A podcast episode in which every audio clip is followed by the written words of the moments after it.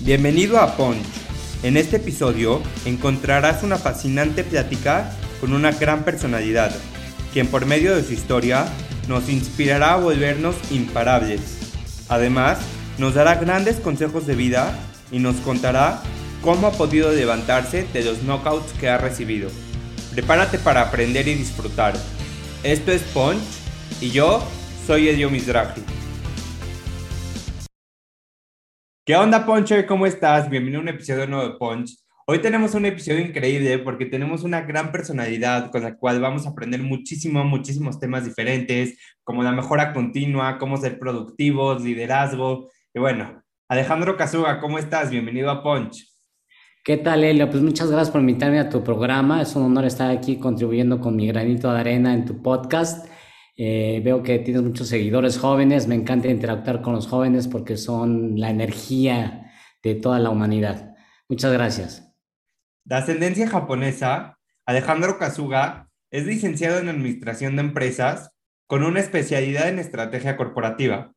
Cuenta con un MBA en the American Graduate School of International Management y una maestría en Alta Dirección de Empresas por el IPADE. Durante su trayectoria, ha sido parte de empresas altamente reconocidas, siendo director general en Yakult Puebla por más de 18 años. Fue ganador del Premio Nacional a la Calidad, el Premio Iberoamericano a la Calidad y el Premio Nuevo León a la Competitividad. Actualmente es creador de la metodología de mejora continua Kizukai, fundador de su propia consultora Akasuga Consultores, una consultoría especializada en metodologías japonesas enfocadas al mercado latino. Alejandro sin duda nos enseña que los límites se los pone uno. Pues bienvenido, me encanta tu historia, me encanta que la podamos compartir. Gracias, te agradezco mucho. Y bueno, como en todos los episodios, tenemos esta sección de preguntas llamada 5D. Cinco preguntas cortas, lo primero que te llega a la mente, ¿va? Ok, échamelas. Una palabra que te defina. Resiliente. ¿Qué te pone de buen humor? La comida. ¿Tu comida favorita? Ramen. ¿Qué te gusta hacer en tu tiempo libre? Pasar tiempo con la familia. ¿Cómo defines el éxito? Ser un buen padre de familia. Y bueno, Alejandro, ¿consideras que al haber crecido con dos culturas tan diferentes te ayudaron a desarrollarte de mejor manera? Bueno, sí, sí, sí fue duro, ¿eh? Inclusive fue de tres culturas porque mi mamá japonesa, mi papá de ascendencia japonesa, pero nacido aquí en México, entonces mi papá me habla en español, mi mamá en japonés y estuve mucho tiempo en una escuela francesa.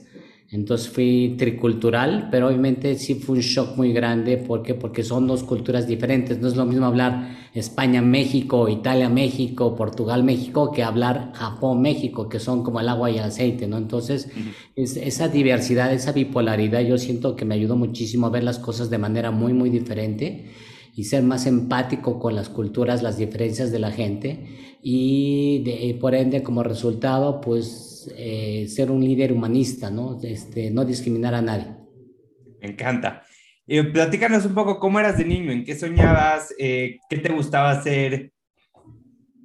Mira, de niño yo, déjame decirte que yo soy disléxico, entonces este, todo lo escribí al revés, no me gusta leer porque me cansa muchísimo leer, me salgo los renglones, eh, pero en base de mucho esfuerzo aprendí de que sí eh, podía tomarle foto a los libros en vez de leerlos, podía entender lo que decía el libro, entonces me costaba dos, tres veces más leer una página que cualquier otro estudiante. Entonces ahí aprendí de que pues desde joven aprendí de que tenía que echarle ganas para por lo menos pasar las clases y echarle el cinco veces más de esfuerzo para tener éxito, ¿no? Entonces, de chico, pues eso te digo que la palabra que más me, me, gusta es resiliencia, porque emprendí desde chiquito que a través de los golpes que te da la vida, a través de los retos que te da la vida, si uno los afronta de manera propositiva, uno sale este, adelante. Entonces, pues toda mi vida ha sido de resiliencia, eh, hasta después de terminar la prepa, salí a la universidad,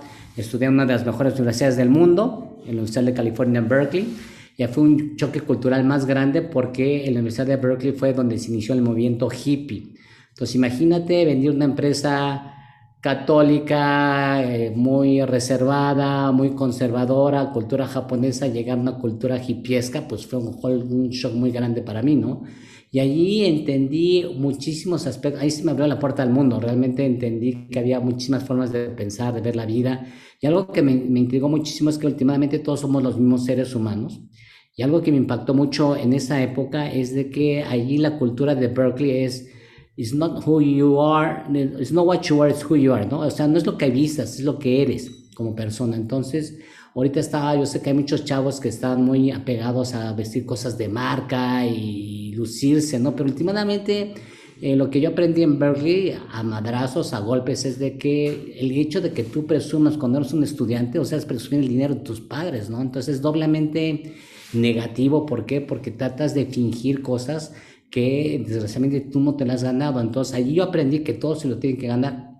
Me encantó muchísimo la cultura americana de que muchos eh, padres de familia, a pesar de que tienen muchísimo dinero, ya son independientes los niños cuando van a la universidad, o sea, tienen que trabajar y demás. Entonces yo también trabajé.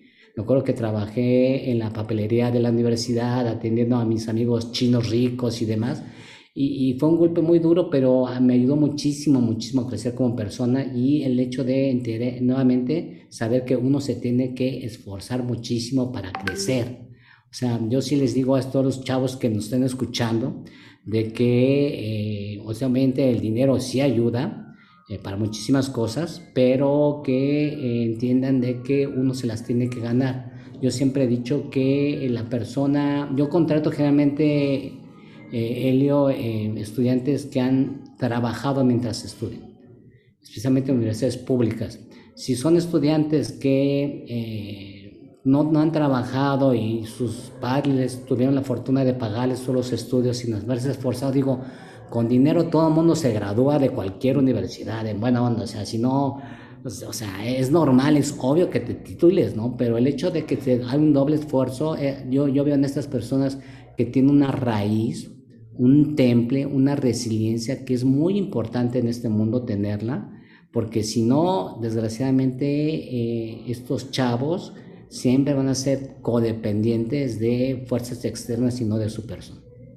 Me encanta todo lo que estás mencionando porque tener dislexia y a lo mejor eh, que los demás te vean como un límite, pasaste a estudiar a una de las mejores universidades en el mundo y te graduaste exitosamente, nos contaste ahorita un poco de tu trayectoria, pero ¿cómo decides dar ese giro en tu carrera y en tu, pues en tu trayectoria personal?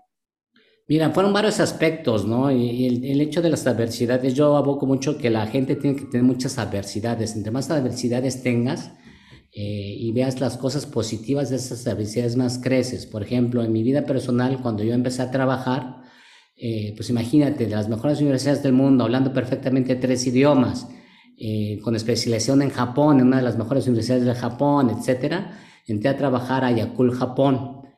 Eh, uno pensaría que pues voy a ser gerente y demás, sino la, la cultura laboral japonesa es empleo de por vida, entonces tú empresas desde abajo. Y yo empecé desde abajo, yo empecé vendiendo Yakult de casa en casa tres años, tres largos años, o sea, yo literal tocaba la casa de 120, 150 casas diario, esperaba que me abriesen, de las cuales me abrían 40, 50 casas, de las cuales nada más me compraban un 10, 15%, entonces eso hacerlo de lunes a viernes, sábado. Imagínate en invierno, que sea un chorro de frío, menos 20, 21 grados bajo cero, todo blanco por la nieve, nada verde que comer, o sea, jalando tu carrito, sí es una experiencia muy, muy dura, una versión muy grande. Entonces, aquí lo que entendí, y es lo que les, les digo a, estos, a todos los chavos, ustedes jóvenes, de que desgraciadamente las cosas no salen como uno piensa pero hay una razón de ser si tú le echas todas las ganas. Inicialmente lo que yo aprendí en esa dura experiencia, imagínate, yo me acuerdo que había las reuniones de exalumnos de Berkeley ahí en Tokio, en unos hoteles eh, muy caros, así, todo bien fancy, y yo iba y, y, mis compañeros, pues ya sabes, ¿no? ¿Qué haces? ¿En dónde trabajas? Todo el mundo era consultor, financiero, mercadólogo, ganaba muchísimo dinero. Y cuando llegaban conmigo me decían, Alejandro, ¿tú qué haces? Que hablas perfectamente tres idiomas y nosotros nada más inglés y japonés, ¿tú qué haces? ¿No? Y le digo, pues bueno, de casa en casa. Y decían, pero a ver, a ver, o sea, ¿haces la estrategia, la logística? ¿Qué haces? No, no, literal, voy y toco la puerta de las casas, ¿no? Entonces sí me pegó en mi ego, pero también entendí que la actitud es muy importante porque en, esos, eh, en esa etapa inicial, yo era el peor vendedor de los peores vendedores, con mi título universitario, hablando perfectamente tres idiomas, yo decía, ¿cómo es posible que yo, Alejandro Casuga, sea de los peores vendedores? ¿Cómo es posible? Y tiene una actitud negativa hacia la empresa, hacia la vida, hacia muchísimas cosas, porque yo decía, es que me están desperdiciando. Yo debería estar en el departamento internacional. Nadie habla también los idiomas como yo, inclusive inglés. Imagínense, o sea, yo debería estar abriendo mercado en muchísimos países. ¿Cómo es posible, no? Pero esa actitud negativa eh, me empezó a estancar, estancar y repito, hasta llegar a tocar el fondo, los peores vendedores. Entonces ahí entendí que había muchos estudiantes, nuevos empleados, perdón, que no habían terminado una carrera y eran muy buenos vendedores, o sea, me ganaban. Me pegó en mi ojo como no tienes ni idea. Entonces ahí entendí que la clave es la actitud que tú tengas hacia la vida, hacia las adversidades, hacia el trabajo. Siempre lo he dicho, le diré que el título universitario obviamente te ayuda y te ayuda bastante. Últimamente es un boletito de entrada para entrar a una buena, a una buena empresa. O sea, si tu boletito de entrada es Universidad of Harvard, entras a Google, Facebook, donde tú quieras, en cualquier parte del mundo, ¿no? Pero una vez dentro, depende mucho de la actitud. Y la actitud depende de tu persona, de tu mente. Eh, repito, las cosas no van a salir siempre como uno la espera que salgan. Entonces, pero si de manera constante aprendes a tener una actitud propositiva y enfrentar las adversidades de una manera propositiva, va a llegar el momento que se te abren las puertas. Si, por ejemplo, a mí ahorita ya después de tantos años en la empresa que me llevé todos los premios video super de calidad, eh, logré fusionar todo, todo, todo lo que he hecho desde la universidad, maestría, especialidad, mis conocimientos en Yakul Japón, mis conocimientos ya como consultor en Deloitte Consulting, todo lo que hice para ganar los premios a por haber, y todo lo conjunté en muchísimos proyectos que ahorita me llenan al 100%, o sea, me siento muy contento, muy feliz de lo que estoy ahorita haciendo en pro de la sociedad, eh, en pro de, de los estudiantes, y, y, eso me ha ayudado muchísimo a sentirme feliz, primeramente. Y ya después vendrá el tema económico, que repito, es muy importante el tema económico, pero ya es un balance más sustentable. Ya no es solamente, por ejemplo, cuando yo estuve en, en Deloitte Consulting allá en Tokio, era consultor senior, me pagaban muy, muy bien. Siempre viajaba en primera clase, los mejores hoteles, viajé por el sureste de Asia, Europa, en fin. Eh, me fue muy bien, pero desgraciadamente pues era una, ahora sí que disculpen un poco vocabulario, pero era una chinga, sí, porque trabajamos 80 hasta 90 horas a la semana. O sea, era un, un ritmo muy, muy pesado. Pero sí tenías estas bondades materiales, ¿no? Entonces ahí uno se pone a sopesar qué es lo que uno quiere de la vida y te pones a cuestionar qué tan importante es tener eh, dinero, ¿no? Que repito, que es muy importante. Para pagar una buena colegiatura se requiere dinero, un buen servicio médico se requiere dinero, ¿no? Pero aquí el tema es de que eh, tener, eh, lograr ese balance es muy importante. Yo sé que ustedes como chavos apenas están iniciando con su vida, este, su trabajo y demás. Entonces es un proceso largo para que entiendan lo que yo les estoy platicando el día de hoy.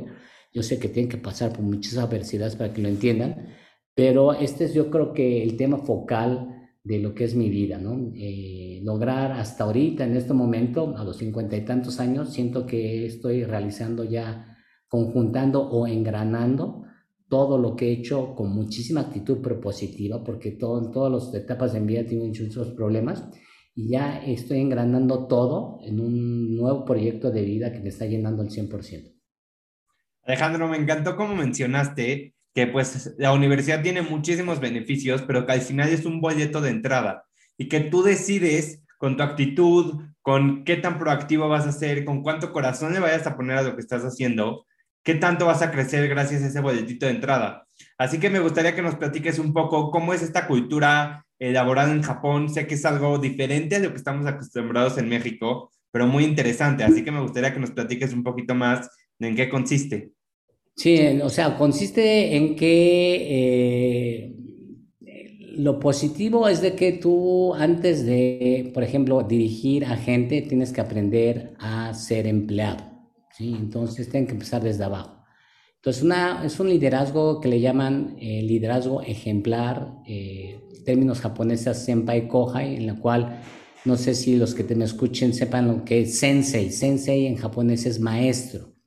Si los que vieron Cobra Kai sabrán que es sensei, dicen sensei, sensei, ¿no? Maestro, maestro. Y está escrito por dos caracteres. El primer sen que es primero y el segundo carácter que es sei del verbo nacer. Entonces, como yo nací antes que tú, soy tu maestro.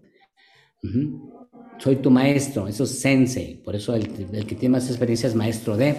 Ahora, esto aplicado en las empresas, en las organizaciones, es senpai kohai. Senpai, el mismo carácter de sen de primero, y pai de grupo. Entonces, como yo llegué primero al grupo antes que tú, pues tengo mayor experiencia. Y luego co-high es después, high es grupo. Entonces, como yo llegué después de tú, de que tú, perdón, a la empresa, pues tengo menor experiencia.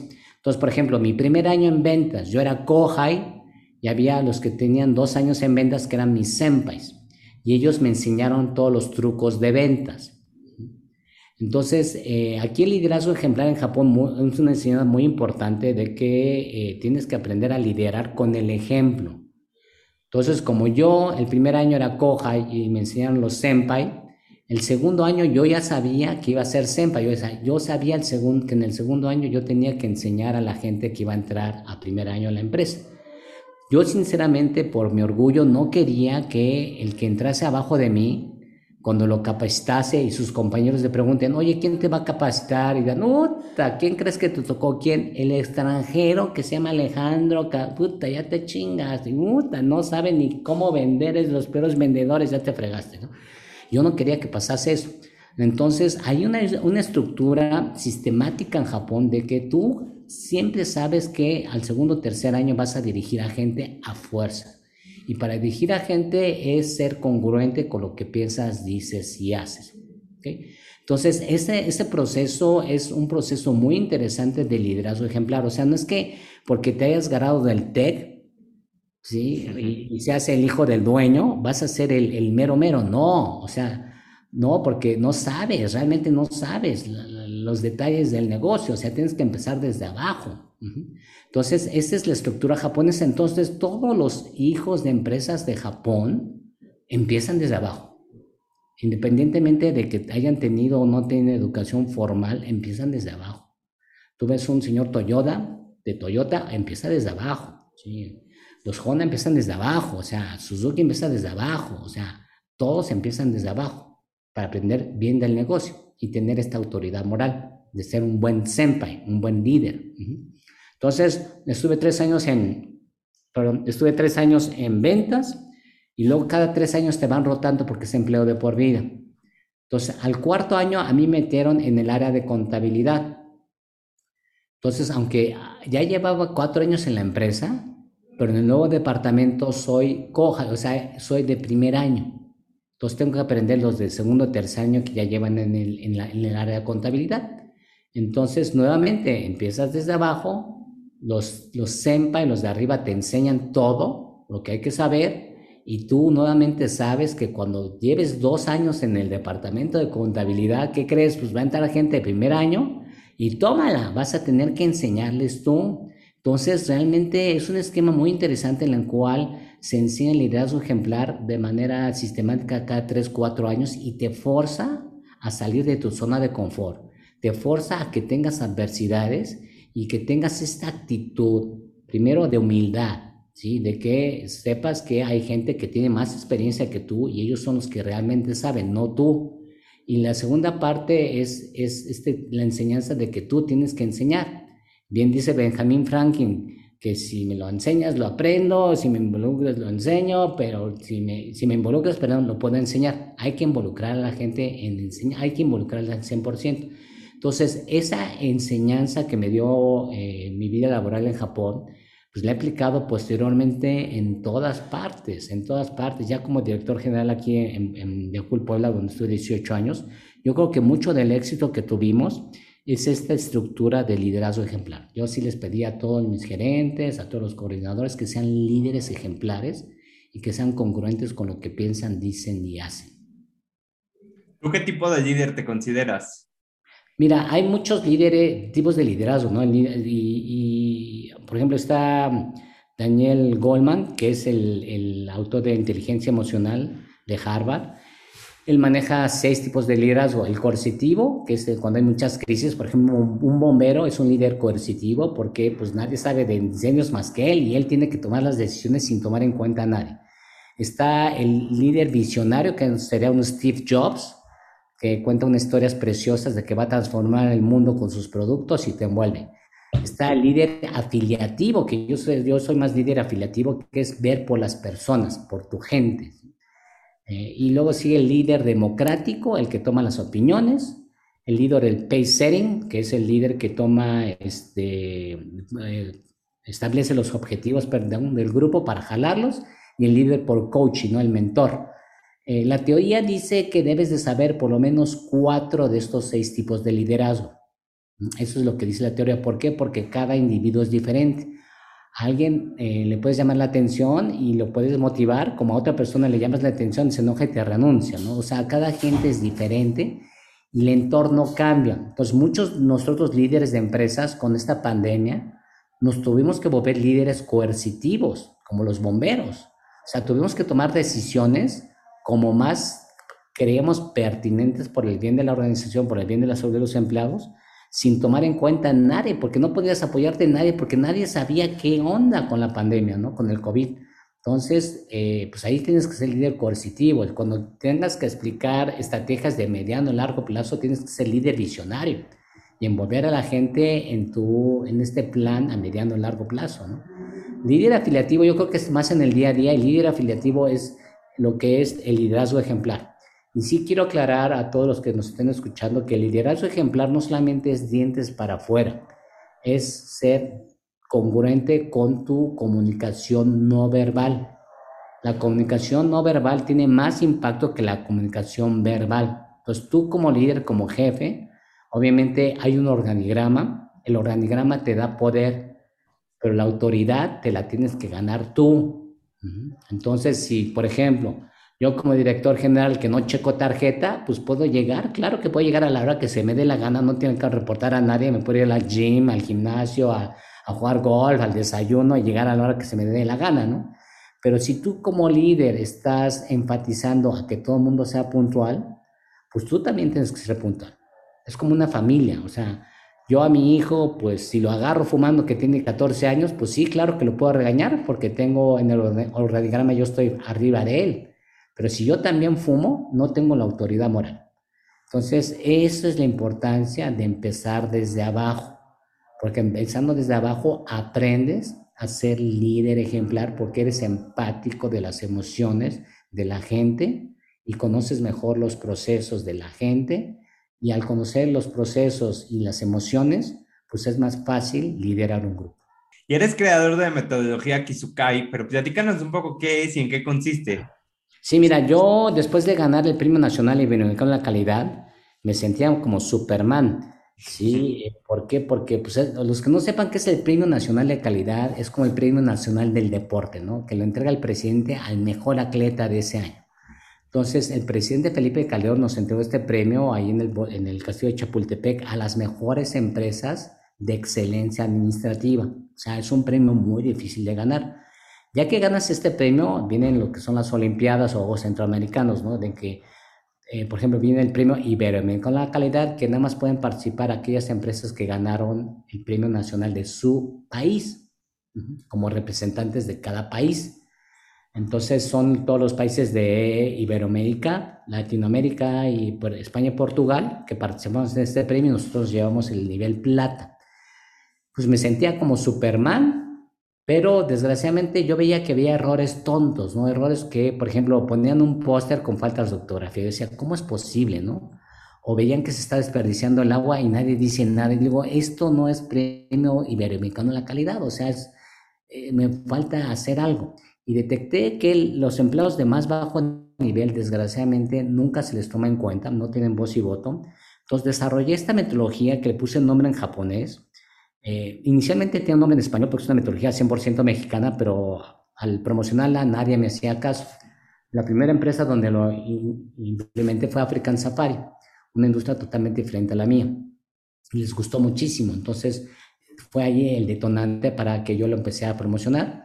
Eh, como te dijo, le puse un nombre en español, ciclo dinámico de mejoras, porque se crean muchas dinámicas de mejora. ciclos de mejora, perdón, nadie me hacía caso, le, le puse un nombre en japonés, wow, y todo el mundo me hizo caso, ¿no? He dado la plática de, de, esta metodología más de 16 países, en países tan lejanos como Rusia, China, Japón, Filipinas, en fin. Y se basa en algo muy sencillo. Lo primero que hay que enseñar a los empleados es que Kizukai es estar consciente hacia los demás. Primero es que estés consciente de que tienes que cumplir con lo que se te pide. Tu K1, ¿sí? O sea, ¿para qué te pagan? Tienes que saber para qué te pagan y cumplir con este requerimiento mínimo. O sea, ser puntual, hacer un reporte, entregarlo bien, o sea, eso es K1. Mucha gente no sabe qué es K1, o sea, mucha gente no sabe para qué se le paga. Entonces, hay que, es importante eh, instruir a todos los colaboradores de la empresa a que cumplan con su K1, con su función básica, ¿no? Si un empleado no cumple con su K1, con su función básica, yo le llamo K0 estás en ceros, ¿sí? O sea, no, o sea, estás haciendo un trabajo que, que, no me aporta mucho porque no estás haciendo lo que yo quiera como jefe, ¿no? Entonces, primero es que cumplas con tu K1. Muchos empleados no cumplen con su K1, no porque sean malos, no porque sean responsables, disciplinados, sino porque hay causas externas, ¿no? Por ejemplo, si compras cambio de proveedor y el proveedor nuevo te entrega la materia prima a destiempo, pues tú, por más responsable que seas y trabajador que seas, tú no puedes cumplir con tu función básica, con tu K1, pero sí tienes la obligación de decir qué es lo que pasa, dando ideas de mejora. Y la idea de mejora es cambien nuevamente al proveedor, porque el proveedor anterior sí me entregaba las cosas. Ejemplo de, de un sanitario, ¿no? Si una persona está limpiando un sanitario y ves que está goteando el agua, pues por más que le limpie, pues va a seguir goteando, entonces está en casero, pero no es su culpa, o sea, puede ser un excelente colaborador que limpie perfectamente los baños, pero ese baño en particular no, entonces él tiene la obligación de levantar la mano y decir, aquí hay una falla, mi idea de mejora es que le dé mantenimiento a la tubería. Y ya con eso cumplo cabalmente con mi count. Esa es la primera parte. La segunda parte es, ya que cumplo cabalmente con lo que tengo que hacer, es cómo es que lo que yo hago en el día a día impacta o beneficia a mi cliente interno y externo. Todo el mundo en esa empresa sabe quién es el cliente externo, pero quién es el cliente interno. Si yo ventas le entrego un reporte a cobranza, cobranza es mi cliente. ¿eh? ¿Por qué? Porque yo le proveo de un medio servicio.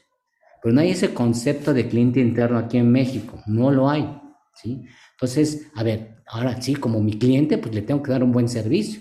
Entonces, saber cómo es que mi reporte lo impacta o lo beneficia. Entonces, una vez sabiendo el mundo de, de lo que tengo que hacer y cuál es el impacto y beneficio de lo que yo hago, ahora sí puedo dar ideas de mejora, pero nada más de lo que yo hago.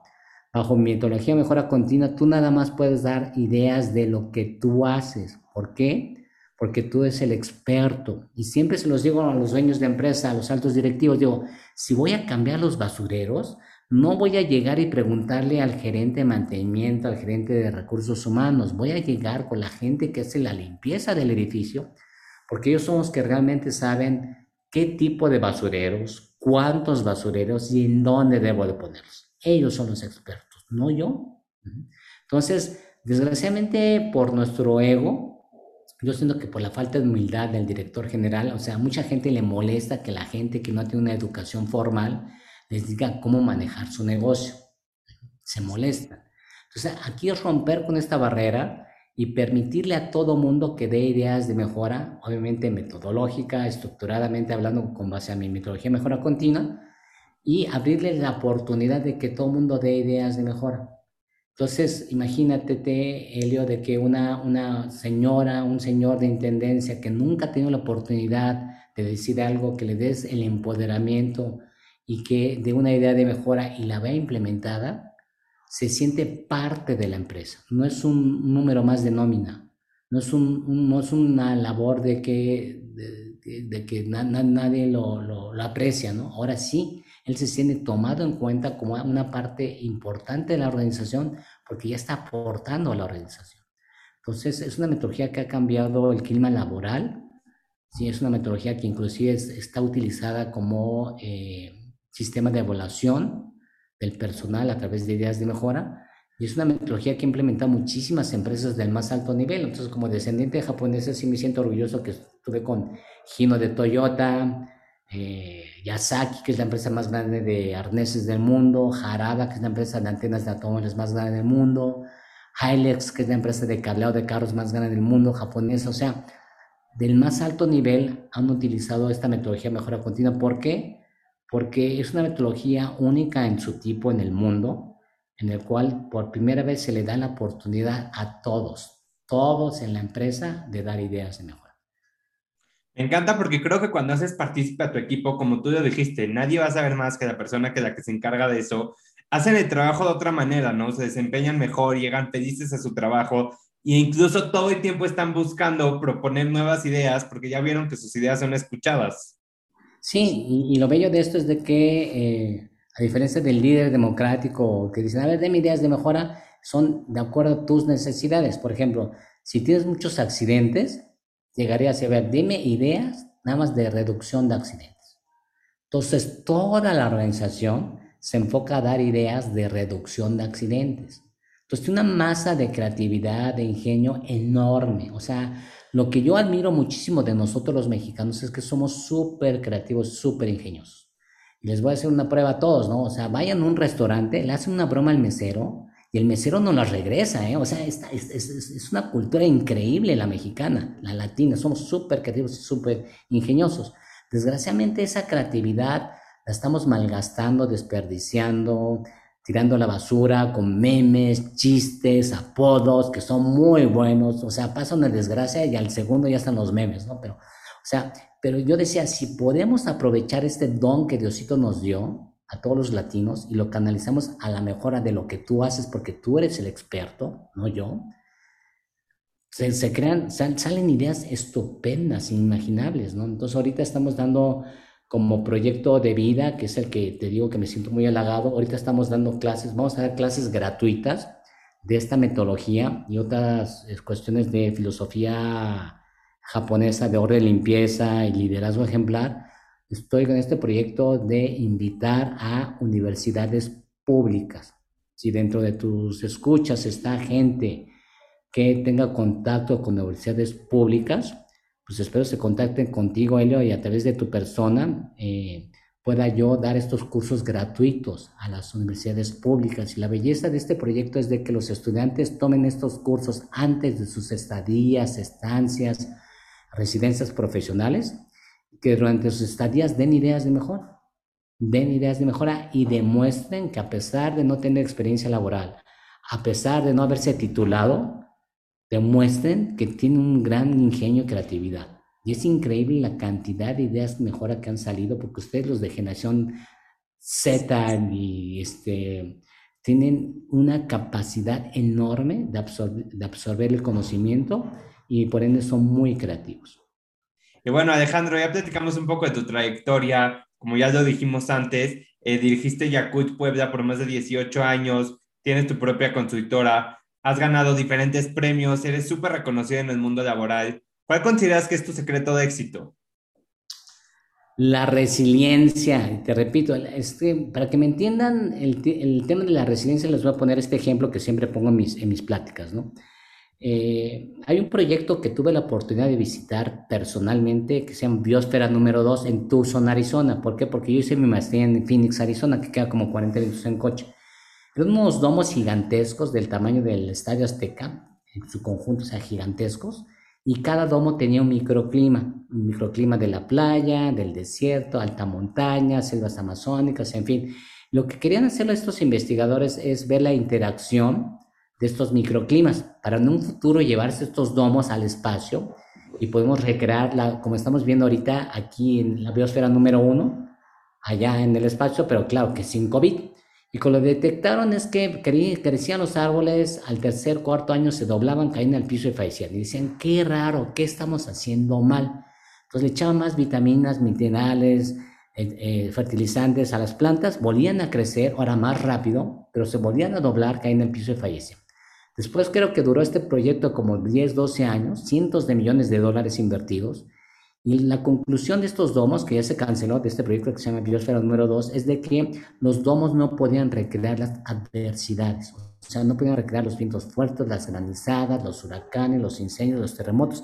Entonces estos árboles crecían en esta burbuja de cristal sin ninguna adversidad, con cualquier cosita caen al piso y fallecían. Y esto haciendo la analogía con muchos de los chavos que están viviendo ahorita, están creciendo estas burbujas, y yo lo entiendo por la seguridad en que estamos viviendo, están creciendo estas burbujas y estos niños de cristal con cualquier golpecito se caen. Y no tienen esta capacidad de resiliencia, de afrontarse a las adversidades. Entonces, por eso que en Japón las adversidades las ven como propositivas. O sea, dicen que tú tienes que comprar las adversidades para crecer como persona. Y yo sí lo creo, ¿eh? Yo sí lo creo.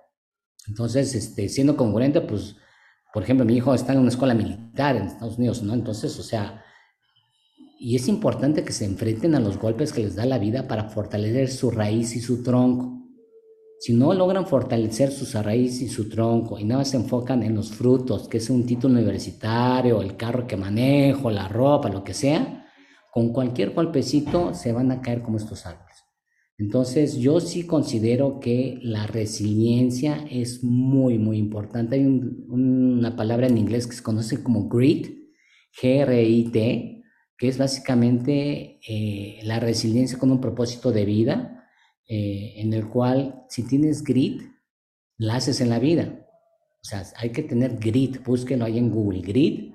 Hay un, hay un video muy bueno de TED Talk de grit y van a entender la importancia de lo que es tener grit. O sea, es un estudio de muchísimos niños, adolescentes y adultos, cuáles tuvieron éxito y cuáles no. Los que tuvieron éxito son los que tenían grit los que tienen resiliencia, disciplina eh, y tenían una raíz y un tronco muy, muy fuerte para crear muchísimos frutos. Y justo ahorita hablando de estas adversidades, al principio de la entrevista nos platicaste cómo tú empezaste de vendedor de Yaku y te ibas a tocar puerta por puerta, casa por casa. Y supongo que ha de ser muy frustrante estar tocando tantas puertas y, y recibir tantas puertas cerradas. Y creo que se complementa mucho con todo este tema de la resiliencia, pero ¿cómo trabajas la tolerancia a la frustración cuando las cosas no salen como tú esperabas? Siempre me pregunto, las cosas pasan por algo. Siempre pregúntense, las cosas pasan por algo y para algo, ¿no? Entonces, siempre que hay cosas que no salen como yo quiero, busco el lado positivo de las cosas. Eh, ahorita que estamos en época de crisis, crisis en japonés se conoce como kiki, Está escrito por dos caracteres japoneses. El primer ki, que es kiken, que es peligro, y el segundo ki, que es kikai, que es oportunidad. Bajo la filosofía japonesa, una época de kiki, una época de crisis es muy buena. ¿Por qué? Porque ese es un alto. Ves que esto está haciendo bien, que estuviera haciendo mal. Y como hay mucho peligro, como que haces muchas, eh, tus neuronas hacen otro tipo de sinapsis y creas muchas nuevas oportunidades que anteriormente, antes de la crisis, jamás se te hubiesen ocurrido. Y así les pasó a muchos empresarios, microempresarios, que tuvieron que reinventar para subsistir, pero fue gracias a la crisis que vieron la manera del cómo sí, la adversidad, la resiliencia, el grit. Entonces, este, con este tema de la, de la crisis, yo sí les recomendaría a todo el mundo de que eh, siempre va a haber crisis en nuestras vidas, siempre es imposible que nunca haya crisis, pero aprovechen estas crisis para crecer como personas, viendo el lado del cómo sí, viendo el lado positivo de todas las cosas, y mientras le echen ganas y estén con esta actitud propositiva y, y con muchísima resiliencia, Dios nos orienta a sacar las cosas de una u otra manera. Como te digo, ahorita con mi proyecto de vida, que es dar clases gratuitas en universidades, pues se me están abriendo las puertas del mundo, ¿no? Porque pues me está, tengo apoyo de, no sabes, o sea, empecé con este proyecto hace tres meses, ya tengo 60 universidades. Dios me ha dado la oportunidad de formar a, a miles, decenas de miles de estudiantes con mi forma de pensar y, mi liderazgo y muchas cosas que, que, me encantaría aportar, ¿no? Entonces, este, este tipo de, de proyectos yo siento que es, es la cereza del pastel este, sí me quiero dedicar los próximos 20, 30 años, no sé cuánto Dios me preste vida, pero me, me gustaría dedicarme a contribuir con mi granito de arena, a formar a jóvenes eh, más proactivos, que tengan más grit, ¿sí? que sean ordenados y limpios, que tengan, sean mejores líderes humanistas, en fin, muchísimos temas de habilidades suaves que desgraciadamente no se están enseñando en las universidades actualmente. Me encanta. Y bueno, Alejandro, para todos los jóvenes emprendedores que nos escuchan y para todas las personas que nos están escuchando, si, a ti, si tú nos pudieras compartir algún hack o consejo financiero que te hubiera gustado aprender desde tu juventud, ¿cuál sería? Miren, este, muchos emprendedores se enfocan mucho a hacer un plan de negocios, que el presupuesto, etcétera, y está bien. Pero lo primero es disciplina personal financiera. Hagan un presupuesto personal financiero. Ingresos menos egresos. Y egresos son dos tipos. Los egresos necesarios y los innecesarios. ¿Qué son innecesarios? Por ejemplo, hagan cuentas de cuánto gastan en tonterías en el día a día. Por ejemplo, un refresco vale 15 pesos. 15 pesos por 365 días al año son 5 mil y pico de pesos. Tengo un gerente que le encanta Starbucks, ¿no? O sea, 60 pesos diarios. Y le digo, a ver, 60 pesos diarios por 365 días al año son casi 20 mil pesos en café. Para mí es un gasto innecesario. Entonces, si tú no te puedes disciplinar en tus gastos innecesarios de manera personal, ya cuando seas un emprendedor y tengas ingresos, es muy difícil que tengas finanzas sanas. Vas a empezar a gastar en tonterías. Hay que reinvertir en pro del negocio. Entonces, si vas ganando dinero, no te compres un carro nuevo, no te compres cosas tontas, o sea, invierte en nueva maquinaria, invierte en capacitación, invierte en infraestructura de tu negocio. Entonces, es lo que yo les recomendaría. Primero hagan este ejercicio con, con su presupuesto financiero personal antes de emprender. Porque si no tienen la disciplina de autocontrolarse, o sea, no la van a hacer como emprendedores.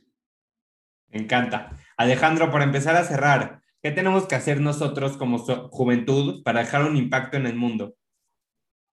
A ver, es que mucha gente como que fuma y, piensa, voy a cambiar el mundo. No, no, no, no, con que cambies tu persona y tu familia, ya con eso. O sea, eh, mi proyecto de vida es ese. O sea, el tejido social se tiene que restaurar hilo por hilo, familia por familia.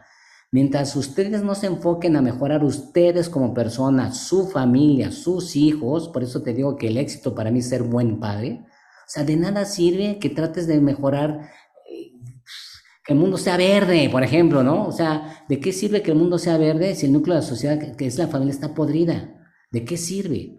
¿Sí? Enfóquense ustedes primero en su persona, en su familia, fortalezcan esa raíz, ese tronco, y ya después, ahí sí, ya después pueden empezar a cambiar el mundo, pero el mundo se cambia hilo por hilo, familia por familia. ¿Cuáles son las metas que tiene Alejandro en este momento? En este momento es eh, crear este proyecto de vida que es Organización de Impulsora de Valores, en la cual ya, pues, voy a empezar ya con 60 universidades, impactando a decenas de miles de estudiantes, pero sí, mi objetivo de vida es que eh, pueda involucrar a municipios, empresas, eh, ONGs en este proyecto de promover orden y limpieza en las, en las familias de los colaboradores, en los estudiantes. Ya con eso, o sea, si puedo impactar a 10.000 estudiantes y de los cuales puedo restaurar el hilo de la familia de 5.000, ya con eso estoy contribuyendo a restaurar el tejido social de México con 5.000 hilitos. Entonces, entre más hilitos pueda restaurar, pues qué mejor. Pues ya ahorita por algo pasan las cosas, ¿no? Pero con la pandemia, pues esto tema del Zoom y las clases vía Zoom se, mm se detonó. Entonces esto me va a ayudar bastante a que estas clases las pueda dar vía internet y pueda impactar a muchísima gente, muchísima gente. Entonces yo siento que, repito, como que todo se engranó y estoy muy motivado de que eh, podamos eh, empezar a cambiar a México y pues inclusive tengo contactos con otros países y este tema que nació como un bebito para mí que es mejora continua y orden limpieza, lo pueda aplicar en toda Latinoamérica. Me encanta. Alejandro, pásanos tus contactos, tus redes sociales, cómo te pueden contactar, si alguien igual que nos esté escuchando que puede ser parte del proyecto, cómo se pueden sumar. Estoy en todas las redes sociales, pongan Alejandro Kazuga, Care Kilo A, S de Samuel, U de G de Gato A. Care Kilo A, S de Samuel, U de G de Gato A. Alejandro Kazuga, ahí me pueden contactar, especialmente soy muy activo en Facebook. Espero que me sigan y ahí se contacten vía Messenger para que podamos eh, juntos, es que siempre les digo, o sea, presidente que entre, partido que entre, gobierno que entre, ya la degradación social está paupérrima, es estrepitosa. Y la única manera de restaurar nuevamente todo este tejido social es una corresponsabilidad, una corresponsabilidad de los empresarios, una corresponsabilidad del gobierno, sector educativo, ONGs y de la ciudadanía en general. O sea, todos tenemos que ser corresponsables de transformar este México, pero iniciando nuevamente con lo que más queremos, que es nuestra familia. Si no, lo quieres hacer ya ni por tu familia, o sea, en buena onda, ¿qué podemos hacer? ¿Qué esperamos? O sea, ya estamos perdidos, ya estamos perdidos. Pero yo estoy con la esperanza de que podamos capitalizar este amor por el bien de nuestro, de nuestro país. Me encanta. Pues Alejandro, muchísimas gracias por estar aquí. Gracias por compartirnos un poquito de ti, eh, seguir echando esos granitos de arena. Para cerrar, quiero cerrar con esta frase que me encanta. Creo que caracteriza mucho lo que estuvimos platicando durante los últimos minutos.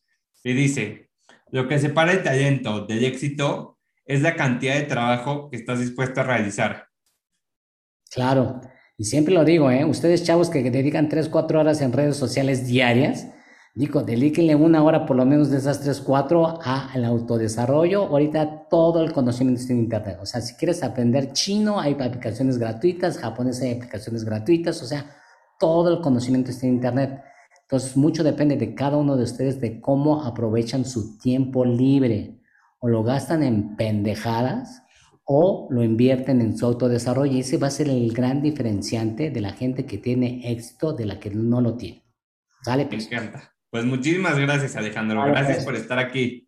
nos vemos Helio, mucho éxito, hasta luego. Muchas gracias por escucharnos en este nuevo episodio con Alejandro. Hoy me llevo muchísimo sobre liderazgo, proactividad, mejora continua y muchísimos temas de los que platicamos en el episodio.